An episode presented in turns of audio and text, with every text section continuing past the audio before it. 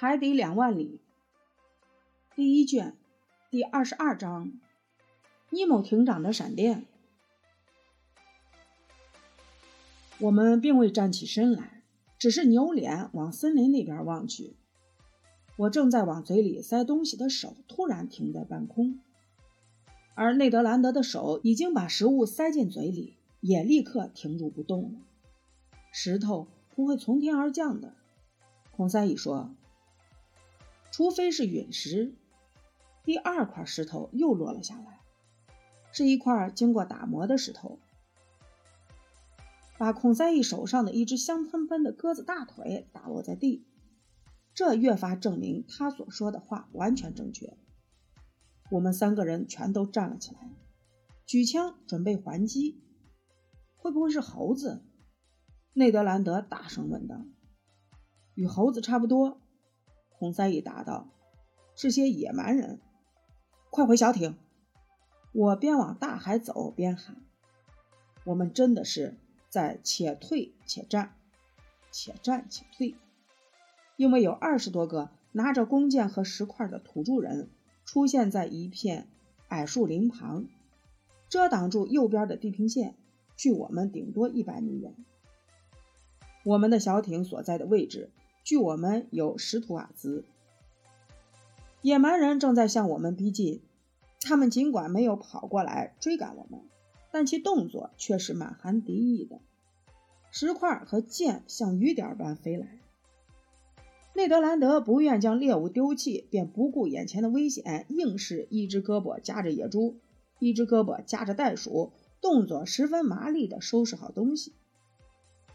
几分钟后，我们跑到沙滩了。我们把食物和武器放上小艇，把小艇推到海里，装好双桨。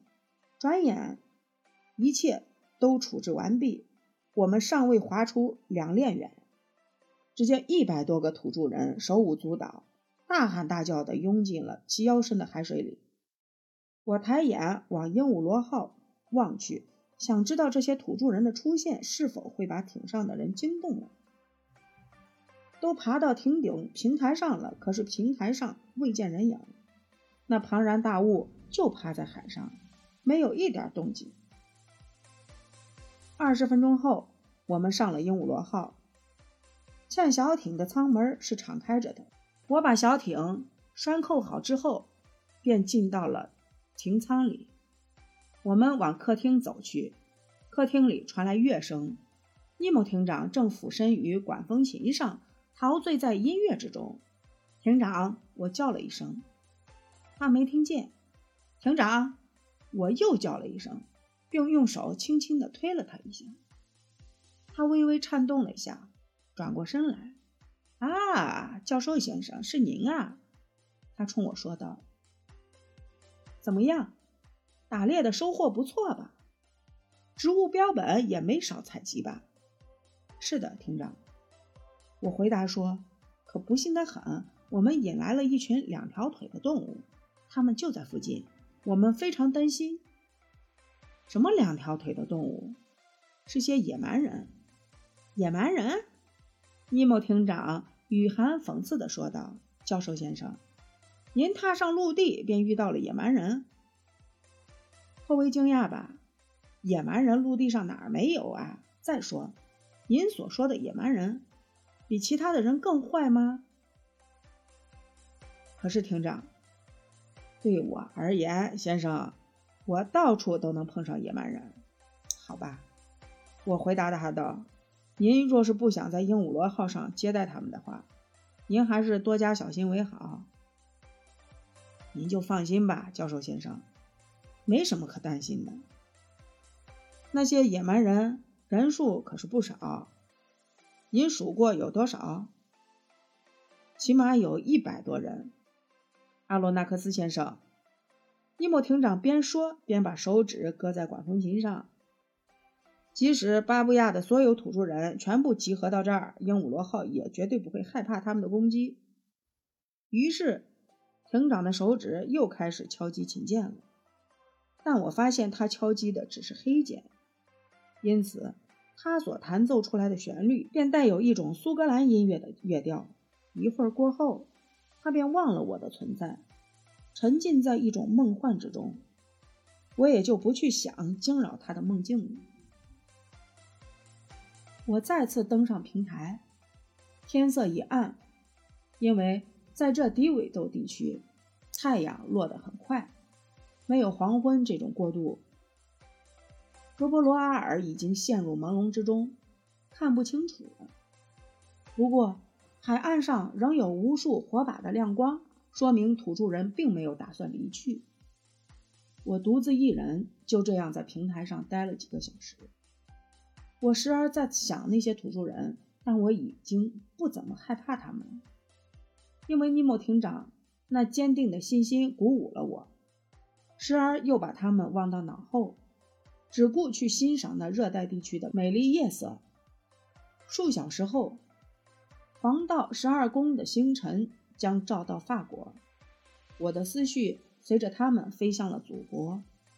月亮在天穹中发出洁白的光辉。我此刻在想，这颗忠实而惹人喜爱的地球卫星，后天又将是回到同一地方来，掀起海浪，把鹦鹉螺号。从珊瑚礁上托起。将近午夜时分，我看到黑漆漆的海面上，以及海面边的树底下寂静无声，我便又回到自己的仓房，安然入睡。一夜过去，未出现意外。那些巴布亚人大概被海湾中停着的那个大怪物给吓住了，否则他们便会轻而易举地冲进鹦鹉螺号舱里。因为舱盖是敞着的。一月八日晨六时，我又上了亭顶平台。晨雾在渐渐地散去，那个岛屿在薄雾中显现出来。先是海滩，随后整个岛全部显露了出来。那些土著人仍旧守在那儿，人数比头一天增多了，可能有六百人。有几个土著人利用海水退潮，跑到珊瑚礁顶，离鹦鹉螺号也不足两个链远。我能清楚地看清楚他们，他们是真正的巴布亚人，身材高大，体格健壮，天庭饱满，鼻子肥厚且挺直，牙齿洁白，羊毛似的头发染得红彤彤的，与他们那如同非洲。东北部的努比亚人一样的黑而亮的身子，形成鲜明的对比。他们那被割开拉长的耳朵上缀着成串的骨质饰品。这些土著通常都是赤裸着身子，在他们中间，我看到几个女人，腰上用草绳系着一一条草裙，垂至膝上遮羞。有几个像是头领。脖子上挂着月牙形饰物和红白色玻璃珍珠链儿，差不多人人都背着号、剑、盾，肩上还搭着一种网状带，内装石子儿。他们用投石器把石子投出，又准又狠，得心应手。其中的一个人头颅离鹦鹉螺号非常近，正全神贯注地研究我们的潜艇。他可能是一位地位很高的马多，因为他身披一件用芭蕉叶织成的变状织物，边缘有花饰，染有鲜艳的颜色。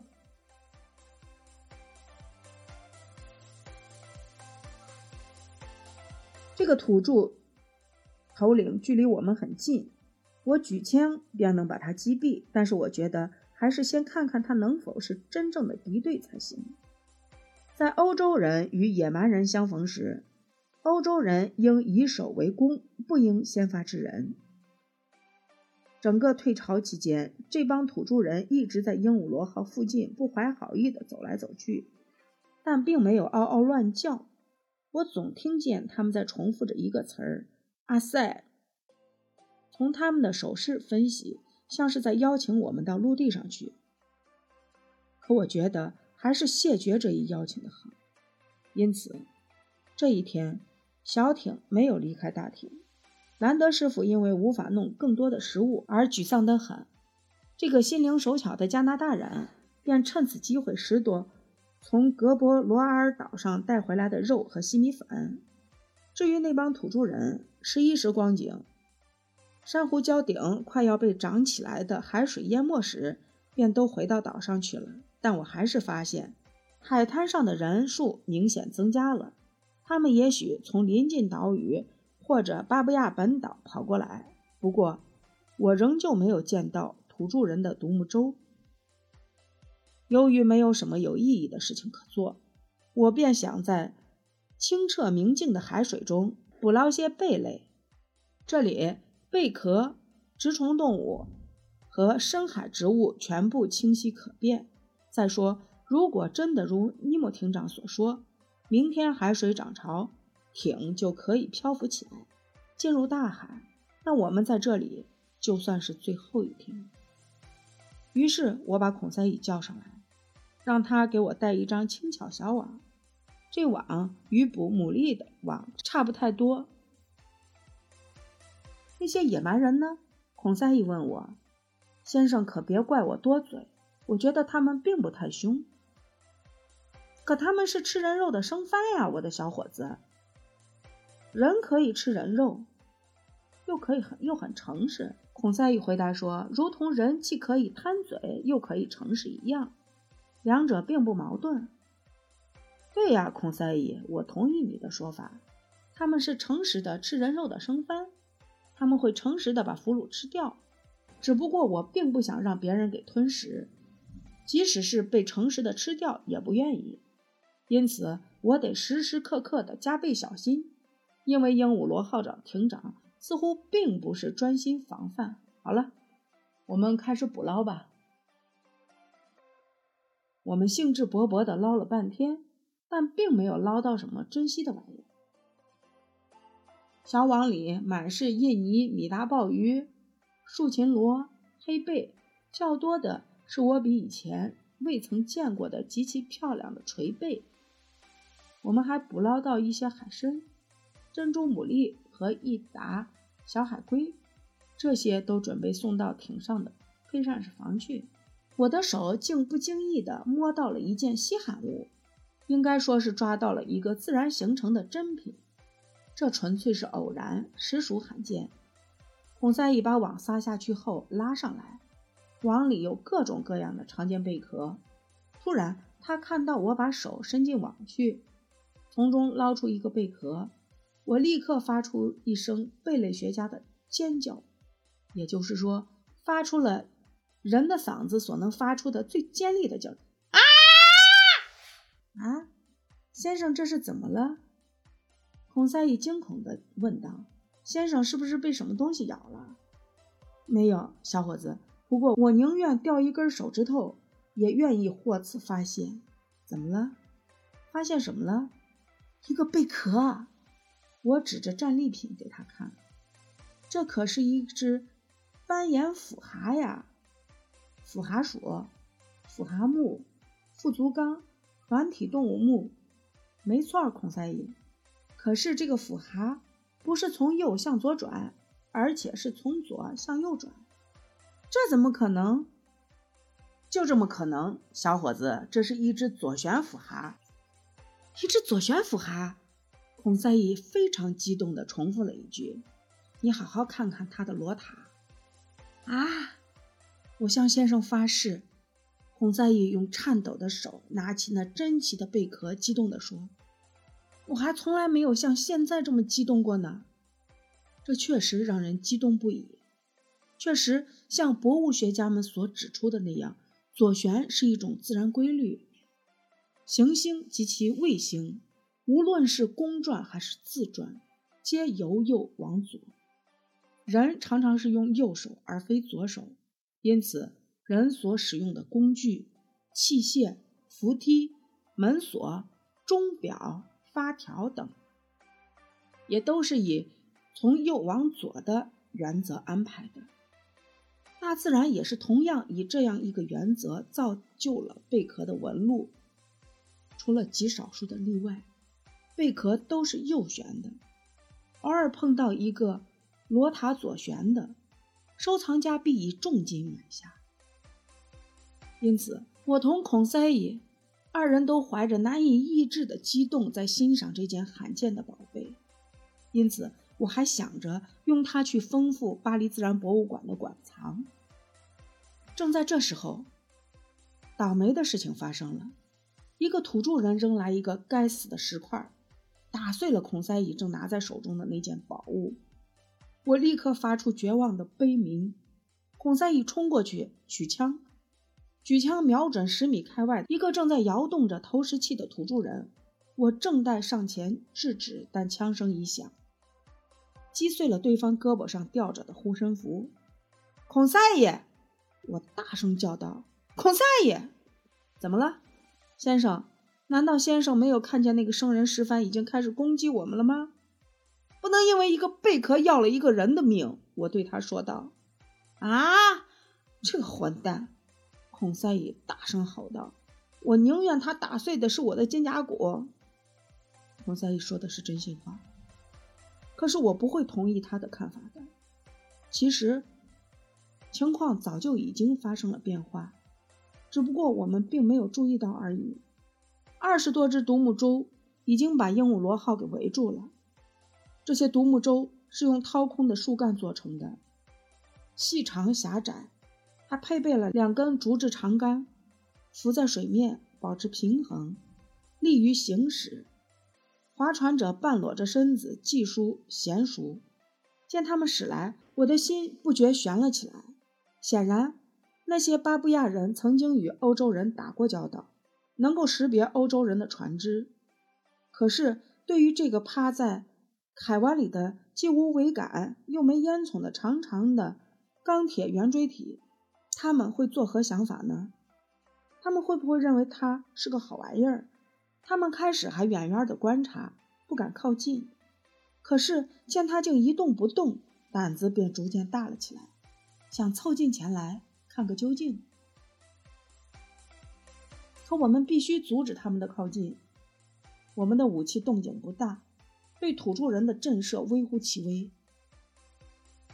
他们害怕的是那种。发出巨响的大炮之类的武器，如果没有雷鸣，光是闪电，那也不怎么吓人。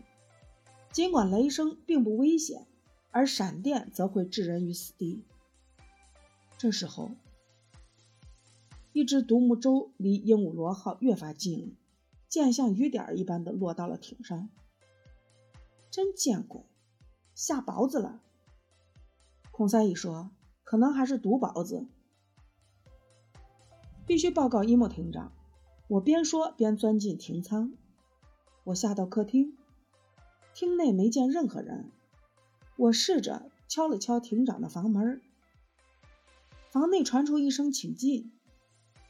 我走了进去，只见艇长正在埋头计算着，眼前满是 X 和其他的代数符号。我打扰您了吗，厅长？我客气地问了一句。是的。阿洛纳克斯先生，厅长回答。不过，我想您来找我一定有什么重要的原因。非常重要。土著人的独木舟把我们包围了。再过几分钟，肯定将有数百名土著人向我们发动攻击。哦，尼莫厅长平静地答道：“他们是划着独木舟来的。”“是的，先生。”“好吧，先生。”关上艇盖就是了。正是，不过我是来告诉您，这个再简单不过了。于某艇长说。随即他按下了一个电钮，向值班艇员下达了一道命令：“全办妥了，先生。”过了一会儿，他对我说道：“小艇放置好了，舱盖盖好了，我想你用不着担心，连你们的驱逐舰的。”炮弹都奈何不了的铜墙铁壁，该不会被他们土著人给击穿了吧？我倒不怕，厅长。不过危险依然存在。危险在于什么？危险，先生？危险在于明天这个时候必须打开舱盖，让鹦鹉螺号换换空气。这没错，先生，因为我们的艇像鲸鱼动物似的。需要换气，可是万一到时候巴布亚人占据着亭顶亭台的话，我看不出您如何阻止他们从敞开的舱盖攻进来。先生，您这么说认为他们能够上得了潜艇吗？我想是的，先生。那就让他们上来好了，我没理由不让他们上来。这些巴布亚人都是穷苦可怜的人，我也不愿意看到因我对格博罗阿岛的到访，他们中有人因此送了命。他说完这话，我便想告退，但尼莫厅长却让我留下来。坐到他的身边，他颇感兴趣地向我询问我们在陆地上游览的情况，也问了打猎的情况。他似乎无法理解我的那位加拿大同伴怎么那么喜欢吃肉。接下来，我们就漫无目的的闲聊了一通。尼莫艇长仍然像先前一样不怎么流露自己的感情，但却显得和蔼可亲多了。我们还特别聊到了鹦鹉螺号目前的处境。它目前搁浅的地方，正是当年迪蒙迪维尔差点送命的那个海峡。尼莫艇长因此引出了下面的这段话：“这位迪维尔是你们的一位伟大的航海家，是你们那些最聪慧的航海家中的一员。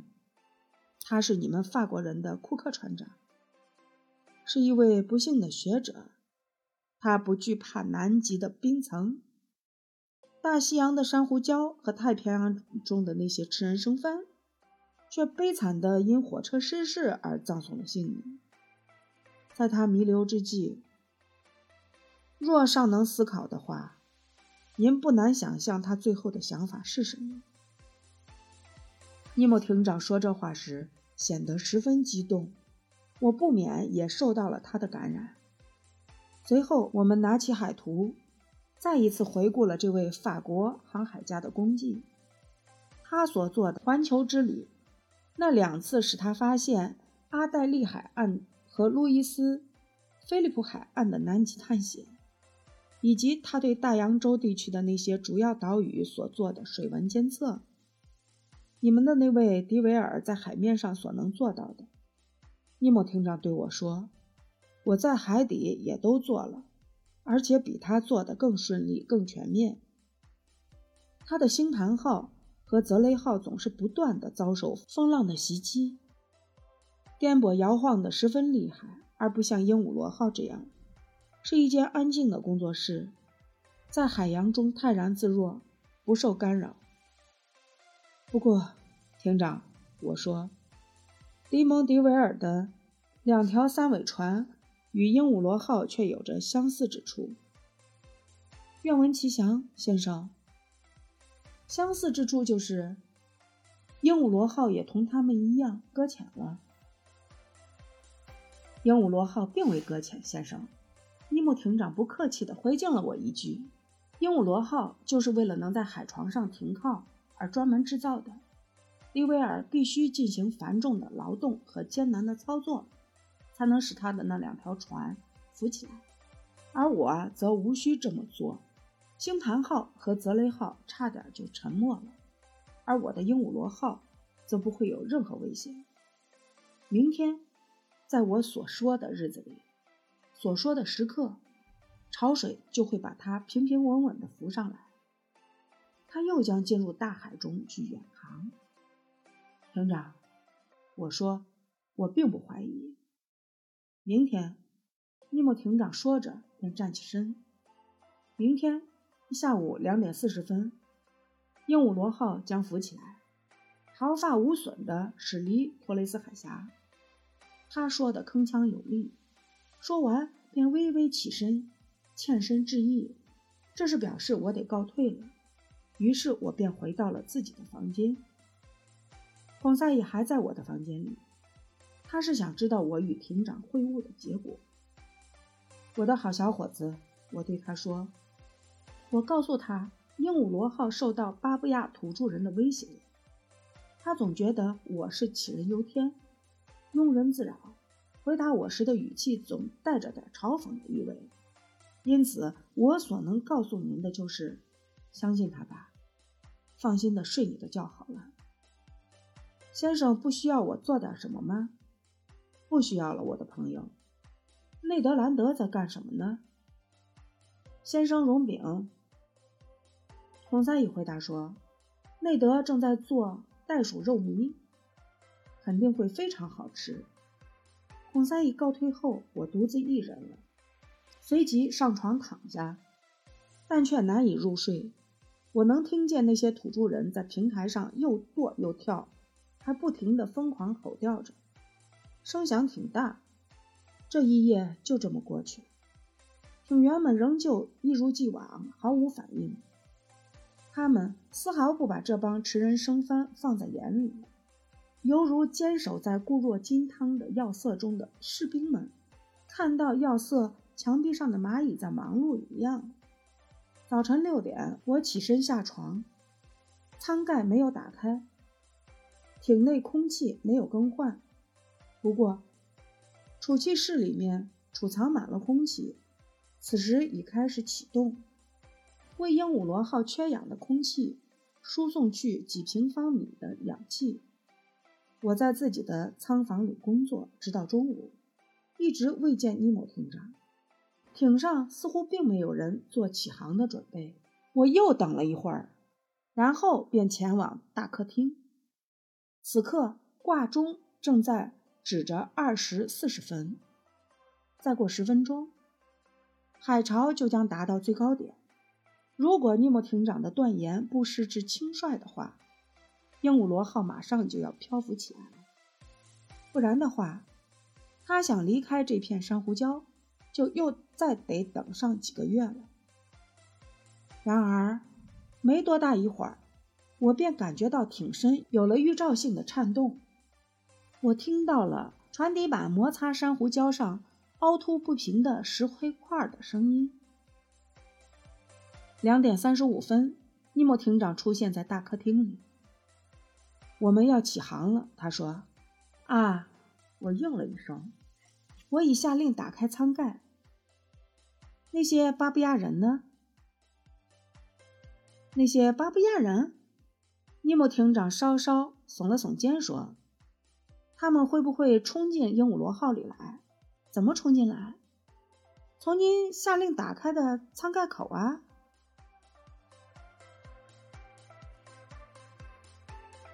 阿罗纳克斯先生。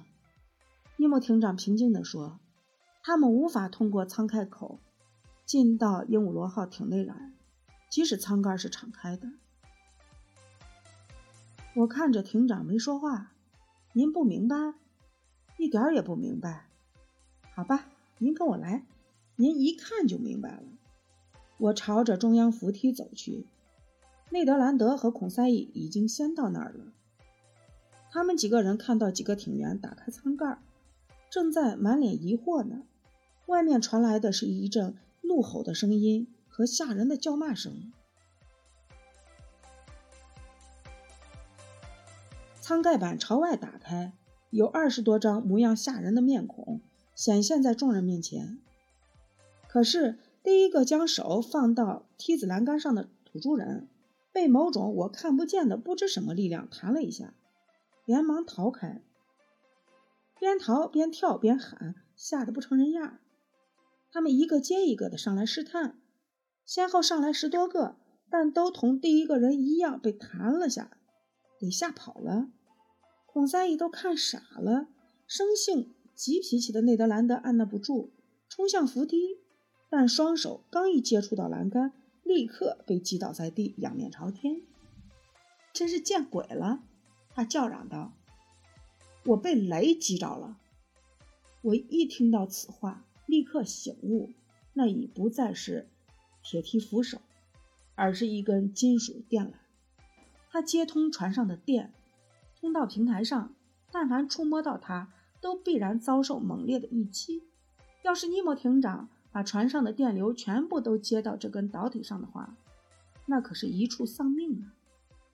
说实在的，他这是在他与入侵者之间拉起了一道电网。这时，被吓得魂飞魄散的巴比亚人已经退走。我们嘛，便半开玩笑的去安慰可怜的内德兰德，帮他按摩揉搓。他正像某个被魔鬼附体的似的唠叨着、诅咒着。这时候，鹦鹉螺号被潮水拖了起来，于两点四十分离开了他搁浅的珊瑚石床。时间正如艇长所说，分毫不差。螺旋桨缓慢而有力地拍击着海水，停速渐渐加快，安然无恙的鹦鹉螺号便很快地驶到了洋面上。把托雷斯海峡那狭窄的水道甩在了身后。